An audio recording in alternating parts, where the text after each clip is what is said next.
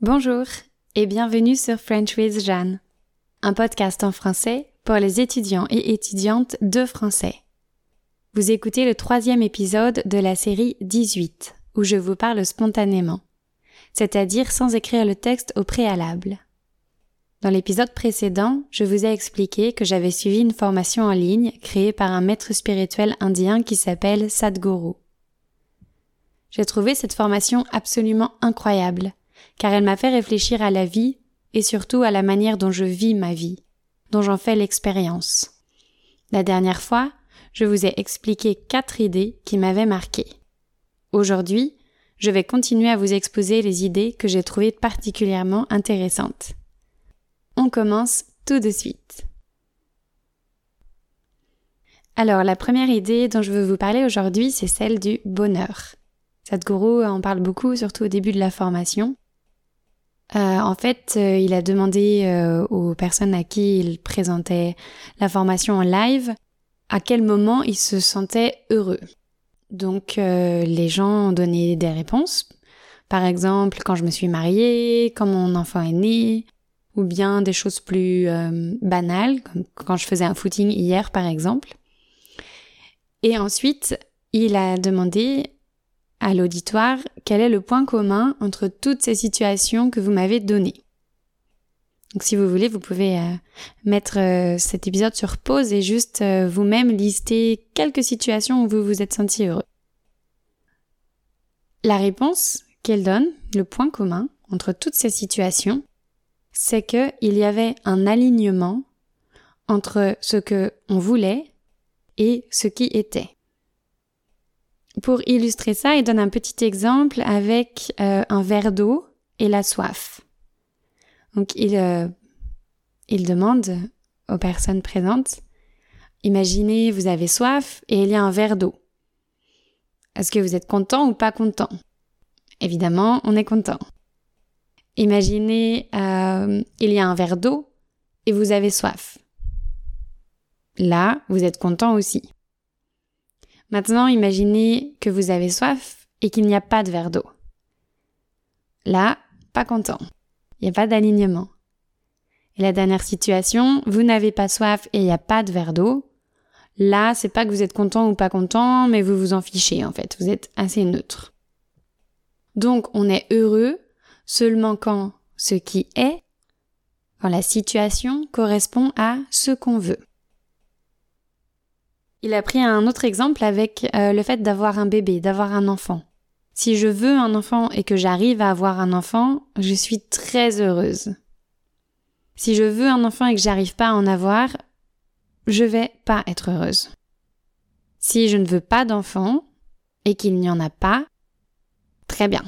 Je suis contente, la situation correspond à ce que je veux, l'absence de bébé. Et si je ne veux pas d'enfant et qu'il y en a un, alors là, il y a encore un décalage, il y a un problème. Donc, encore une fois, pour être heureux, il faut en fait accepter la situation telle qu'elle est. Euh, moi-même, j'en ai fait l'expérience il y a très peu de temps parce que je suis en train de chercher un nouveau logement à Nantes et j'ai trouvé un appart et en fait, cet appart est bien, mais il y a quelques petites choses qui me conviennent pas. Mais voilà, c'est, je pense, la meilleure option. Et j'éprouvais vraiment de la résistance par rapport à cet appartement. Et il y a un moment où j'ai décidé d'accepter cet appartement, de dire ouais, ok, je vais je vais m'y installer pendant quelques mois. Et en fait, le fait de l'accepter comme c'était, je me suis sentie beaucoup mieux instantanément, comme soulagée.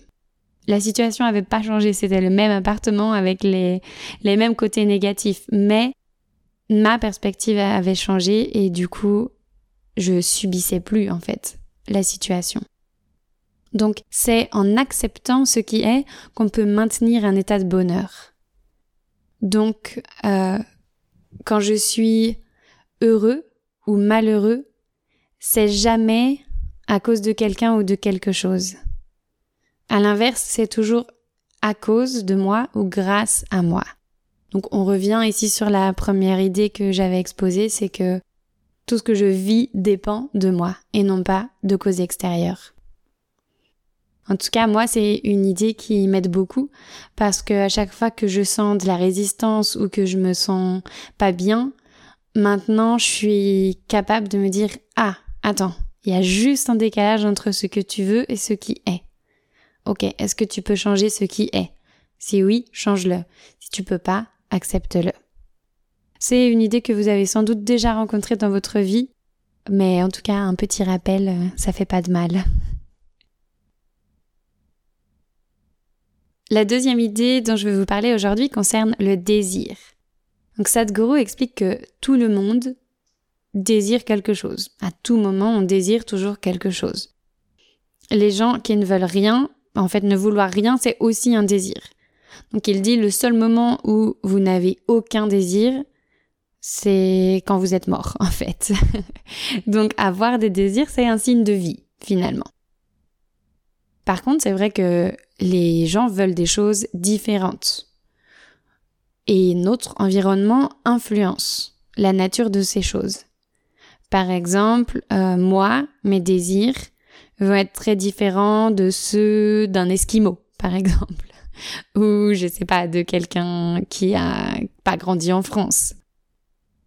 Mais en tout cas, ce qui est universel, c'est que chacun a des désirs et que quand nos désirs sont non satisfaits, c'est là où on se sent triste, c'est là où on se sent malheureux.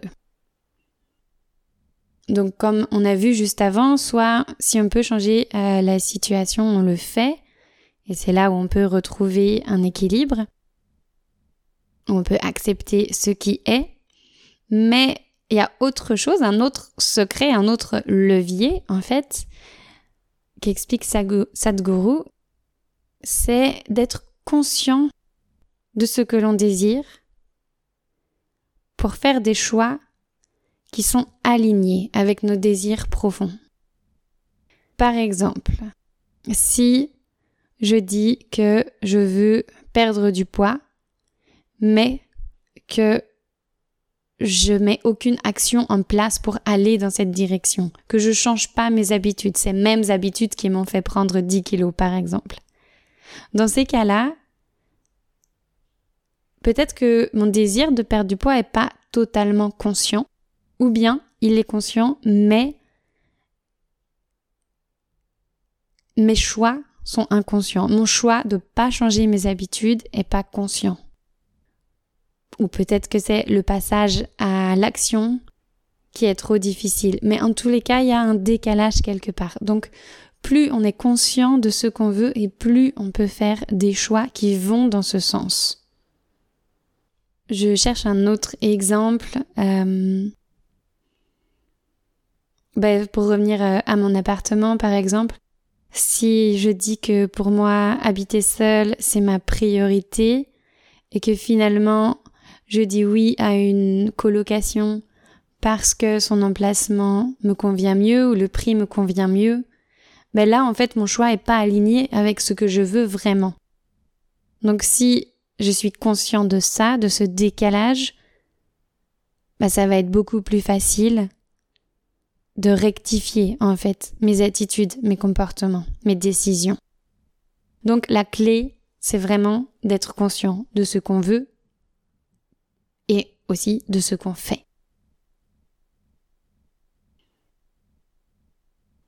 La troisième idée pour cet épisode, euh, c'est le fait que nous, les humains, on a une mauvaise conception de ce que nous sommes.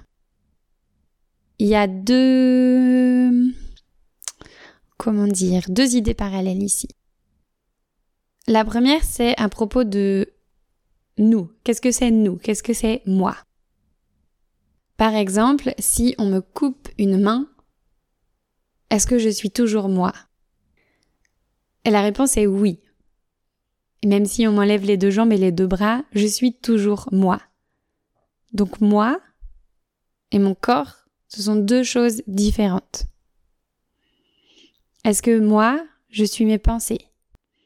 Sachant que mes pensées sont contradictoires, que elles évoluent comme tout le temps, que parfois on a l'impression d'entendre plusieurs voix dans nos têtes, qui disent pas la même chose, qu'elles arrivent comme ça, qu'on qu'on décide pas en fait du contenu de ces pensées?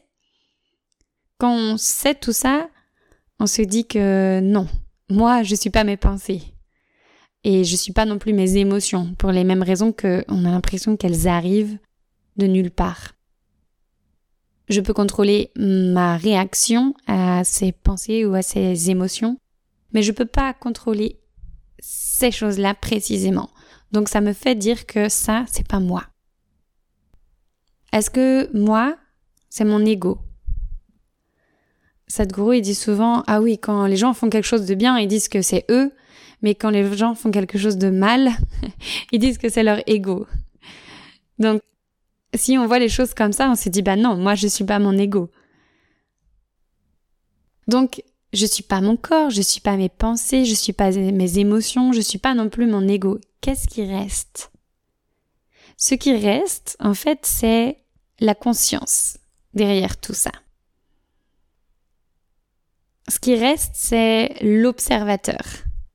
C'est-à-dire que je peux euh, me mettre dans une position d'observation.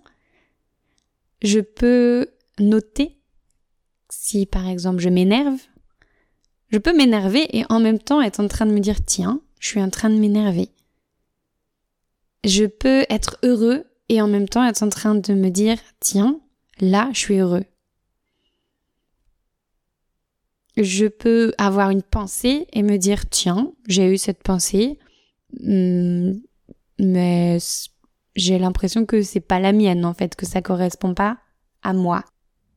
Et le fait d'observer ce qui se passe à l'intérieur en fait de notre corps et de notre esprit, ça permet de mettre de la distance avec tout ça. Ça permet de créer un petit espace où on a le choix.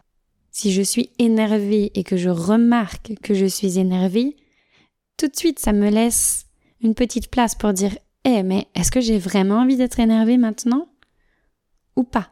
Et je peux dire oui, oui, j'ai vraiment envie de m'énerver là. Peut-être que l'émotion, elle est trop forte. Peut-être que je sais que j'ai le choix, mais que je vais quand même décider de m'énerver. Et c'est ok, on peut, on peut choisir.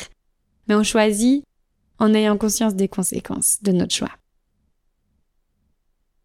Et la deuxième euh, notion qui est liée à ça, c'est qu'on a, on a une mauvaise conception de ce que nous sommes, nous, en tant qu'êtres humains, dans le monde en fait. Notre monde, c'est un univers qui contient des galaxies, qui contient des systèmes solaires, dont le nôtre, qui contient des planètes, dont la nôtre, la planète Terre, sur laquelle il y a des continents, des pays, des villes. Il y a ma ville, par exemple, il y a Nantes. Il y a il y a mon, mon immeuble, il y a mon appartement et à l'intérieur, il y a moi. je suis en fait quelque chose de tout petit à l'échelle du monde entier, de l'univers entier. Je suis tout petit. Je suis insignifiante, en fait. Euh, et c'est pas grave, en fait. C'est, c'est comme ça. C'est juste, il n'y a pas de jugement à apporter, c'est juste comme ça. Que je sois là ou pas, la Terre va continuer de tourner, tout, tout va continuer en fait.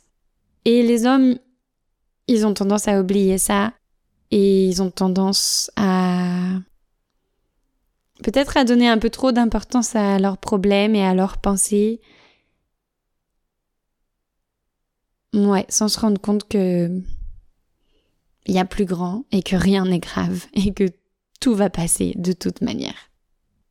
Je sais pas pour vous, je pense qu'il y a des gens pour qui cette pensée-là, elle est dérangeante et elle est déstabilisante, mais pour moi, en tout cas, c'est plutôt une pensée réconfortante. La quatrième idée, c'est que rien n'est garanti.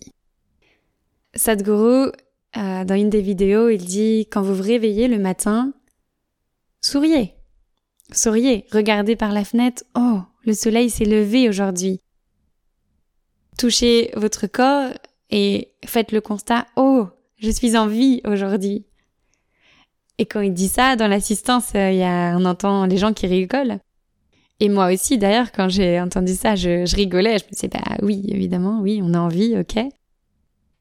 Et là, il a pris un air très sérieux et il a dit, mais ne rigolez pas.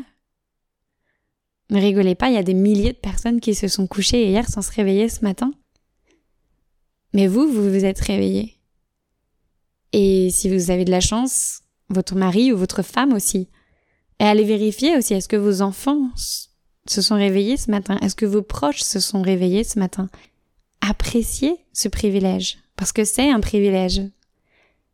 Il y a beaucoup de gens pareils qui vont commencer cette journée sans jamais en voir la fin. Rien n'est garanti. Tout peut s'arrêter demain, tout peut s'arrêter dans une minute. Cette pensée-là, pour moi, elle est extrêmement puissante. C'est un peu comme la précédente où ça nous remet à notre place. Nous, je pense que nous, les êtres humains, on vit comme si on allait vivre éternellement, en fait. Et du coup, on se laisse un peu berner par cette illusion et les petites choses peuvent prendre une grande importance. Et oui, on, pense juste que tout est acquis, mais en fait rien est acquis. Le monde peut s'arrêter de tourner demain, tout peut s'arrêter demain. Donc, soyez reconnaissants, ayez de la gratitude pour ça. Euh, cette idée-là, pour moi, elle est encore plus forte lors de mon anniversaire. Parce que quand j'étais plus jeune, quand j'étais dans ma vingtaine, euh, je j'étais pas heureuse quand mes anniversaires arrivaient. En fait, ça me déprimait un peu. Je me disais quoi, encore une année de passé, mais c'est passé tellement vite. J'ai eu le temps de rien. Il y a tellement de choses que je veux faire dans ma vie et et j'ai pas le temps. Je trouve pas le temps. Ça me frustrait beaucoup. Et aujourd'hui, quand mon anniversaire arrive, je me dis déjà que il y a des milliards de personnes qui ont jamais atteint l'âge que j'ai aujourd'hui et que waouh, j'ai de la chance. J'ai une chance énorme d'être encore vivante et de pouvoir dire ou une année de plus. Ouais, c'est quelque chose que je savais déjà avant de suivre euh, la formation en ligne, mais encore une fois, c'est c'est un très bon rappel. C'est vraiment un bon rappel. Et après, je sais pas, à vous, peut-être que c'est la première fois que vous voyez les choses comme ça. Parce que moi, je me souviens précisément de la première fois où on m'a exposé les choses sous cet angle et pour moi, ça a été un, une révélation. Donc, si c'est le cas pour vous aujourd'hui, euh, je pense que, je sais pas, la journée que vous êtes en train de vivre va peut-être avoir encore plus de goût que, que les précédentes. Ok, j'ai pas regardé le temps, mais en tout cas, il y a une dernière idée que je vais expliquer maintenant et tant pis si l'épisode est un peu plus long. Cette dernière idée, elle est, liée au karma. Le karma, Sadhguru explique que c'est comme la bibliothèque de ce que tu aimes et de ce que tu n'aimes pas. C'est-à-dire que quand tu euh, fais une expérience et que tu mets une étiquette, ça j'aime, ça j'aime pas, tac, ça va dans la bibliothèque de ton esprit, si tu veux. Et en fait, le karma, ça vient conditionner toutes tes expériences futures. Par exemple, moi, personnellement, j'aime pas trop les épinards. Et du coup, à chaque fois que, par exemple, on me propose des épinards à manger, il y a une pensée dans ma tête qui va venir me dire Oh non, des épinards, j'aime pas ça. L'expérience, avant que je la fasse, va déjà être négative dans mon esprit. Et le problème avec ça, c'est que on devient en quelque sorte esclave de nos goûts. Les, nos goûts, nos habitudes deviennent des automatismes qui deviennent difficiles à changer. On peut devenir très rigide par rapport aux choses qu'on aime ou qu'on n'aime pas. Il donne l'exemple d'une personne qui a l'habitude de se lever à 7 heures du matin. Juste le fait de lui dire bah, demain tu vas te lever à 6h45, un quart d'heure plus tôt, si lui s'est levé à 7 heures tous les jours pendant 10 ans et qu'il dit moi je me lève à 7 heures, c'est comme ça, c'est ce qui fonctionne le mieux pour moi, ça va être extrêmement dur pour lui de se lever un quart d'heure plus tôt. La même chose, si je me dis ah moi le matin euh, je, je, dois boire un café sinon je suis pas réveillée et voilà je peux pas commencer ma journée. le jour où il n'y a pas de café, c'est un petit drame, quoi. Parce que je me dis, oh non, j'ai pas mon café, je vais être de mauvaise humeur, euh, je vais pas être efficace, je peux pas me réveiller. Mais, mais je, je laisse pas, en fait, l'expérience se faire toute seule. Peut-être que si j'ai pas mon café, je vais être aussi efficace. C'est moi dans ma tête qui pense que j'ai besoin de ça pour faire ça. Et si c'est comme ça, si on est trop rigide, oui, on est vraiment, on n'est pas libre finalement. On devient vraiment, ouais, esclave, c'est le mot qu'il a utilisé, esclave de nos habitudes et de nos goûts. La solution qu'il propose pour sortir de ce schéma, c'est pas de faire ce qu'on a l'habitude de faire, mais c'est de faire ce dont notre esprit ou notre corps a besoin à chaque moment, en fait. Parce que ce dont notre esprit ou notre corps a besoin, ça change chaque jour, à chaque moment. Donc peut-être qu'il y a un matin où effectivement je vais avoir envie ou besoin d'un café. Mais peut-être que le lendemain, j'en aurai absolument pas besoin. Et en fait, c'est un peu ça notre job en tant qu'être humain, c'est d'être à l'écoute de nos besoins et de les satisfaire. Juste pour que tout ça, tout, notre organisme puisse fonctionner efficacement. Une deuxième solution pour sortir euh, de ce schéma de dépendance ou de rigidité face à nos habitudes, c'est d'essayer de faire nos expériences sans y associer de jugement. C'est très très dur. C'est très dur parce que on n'a pas du tout été habitué à ça. Au contraire, on est habitué à toujours mettre des étiquettes. Ça j'aime pas, ça j'aime, ça c'est difficile, ça c'est facile. Je suis pas à l'aise pour faire ça, j'adore faire ça. Toutes ces choses, toutes ces, tous ces jugements, en fait, euh, ça nous empêche de faire l'expérience telle qu'elle est. Donc il nous dit essayez de tout faire comme si c'était la première fois. Parce que quand tu restes neutre face à quelque chose, c'est là où tu fais vraiment l'expérience de la vie. Et c'est très drôle parce que quand euh, je suis allée en Inde, justement, pour faire le voyage, j'étais stressée. J'avais peur de louper mon bus, j'avais peur de louper mon train, j'avais peur de louper mon avion, qu'il me manque un document ou quoi. J'étais stressée. Et je me suis fait la réflexion, je suis stressée comme si c'était la première fois que je voyageais. J'ai pris des dizaines d'avions, j'ai déjà voyagé au bout du monde. Et pourtant, j'avais vraiment l'impression que c'était la première fois et, et, je me suis rappelé justement cet enseignement comme, ouais, même si je l'ai fait des dizaines de fois, ben aujourd'hui, c'est la première fois que je fais ce voyage-là, que je prends ce bus. Et l'état dans lequel je suis aujourd'hui, il était peut-être différent de celui dans lequel j'étais la dernière fois que j'ai pris l'avion. Donc voilà, c'est logique en fait. Et du coup, on peut se poser la question, ben, comment on reste neutre Et on reste neutre en acceptant les choses telles qu'elles sont. Encore une fois, sans mettre non plus de jugement sur ce qui se passe. C'est très dur. Je pense que c'est vraiment une chose très difficile parce qu'on n'a vraiment pas grandi comme ça. Mais en tout cas, l'idée est super intéressante. Je trouve. Et pensez-y, la prochaine fois que votre esprit vous dit Oh, j'aime pas ça, pensez-y comme hmm, Ok, je vais juste essayer d'enlever cette pensée et de faire l'expérience de la situation telle qu'elle est. C'est pas grave si j'aime pas. c'est pas grave. Si j'aime pas les épinards, c'est pas grave. Je peux continuer à manger et peut-être si j'apprécie pas le goût, je peux apprécier autre chose. Par exemple, ce que ça apporte à mon corps. Donc voilà, c'était les idées que j'avais vraiment envie de vous transmettre. Il en reste beaucoup. J'aurais bien aimé euh, en parler aussi, mais je pense que je vais m'arrêter là parce que c'est quand même des épisodes euh, qui sont très riches et vous allez retenir ce que vous allez retenir. Mais en tout cas, j'espère de tout mon cœur qu'il y a des choses qui vont vous être utiles.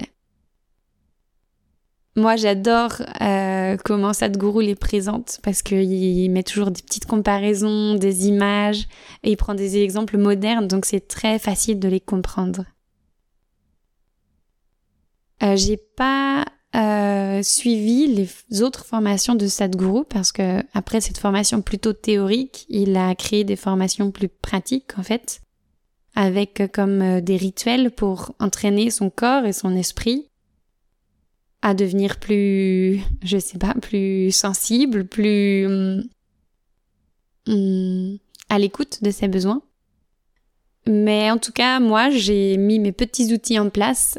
C'est-à-dire que ma méthode actuelle, c'est euh, de réciter des affirmations. Donc chaque matin, j'ai ma petite liste d'affirmations que je lis et que je relis. Ça me permet de garder tout ça en tête quand je commence ma journée.